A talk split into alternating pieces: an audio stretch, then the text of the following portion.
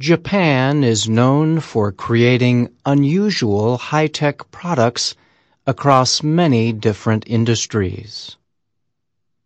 One place to experience an example of such development is in some of the country's public bathrooms. Some people visiting Japan for the Rugby World Cup are seeing the latest high-tech toilets for the first time. Visitors using the modern washlets describe having a different, almost futuristic experience.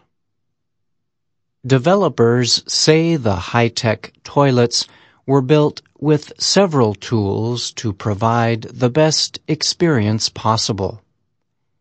Some open themselves when people walk up. Others welcome users with a warm seat.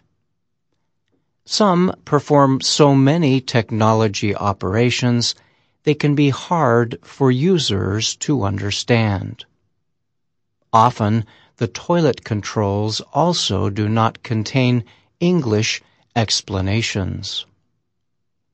Alex Weimer is a French rugby fan visiting Japan for the World Cup. Two hours after landing at the airport in Tokyo, he could not call his first high-tech toilet experience a great one.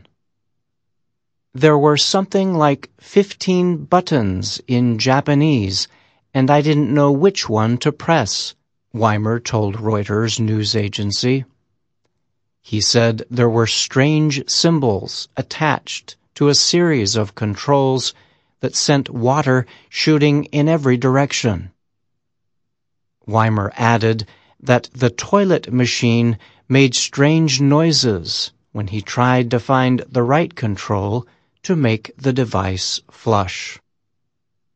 Brent York, a supporter of New Zealand's national rugby team, said he thinks the toilets have too much technology for their own good. A bit too sophisticated for me, he told Reuters.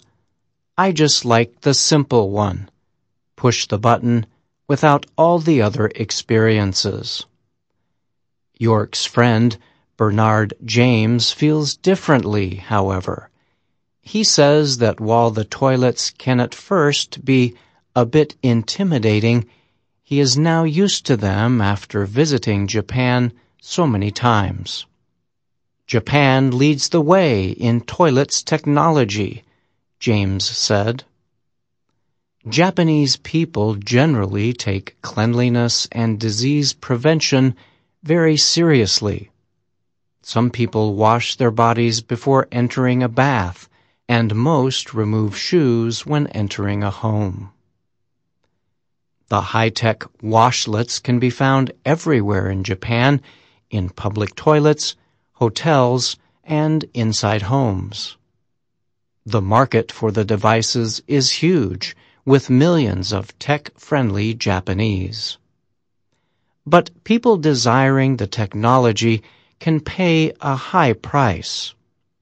The low-end machines begin at around $232, while the complex ones sell for up to $9,300.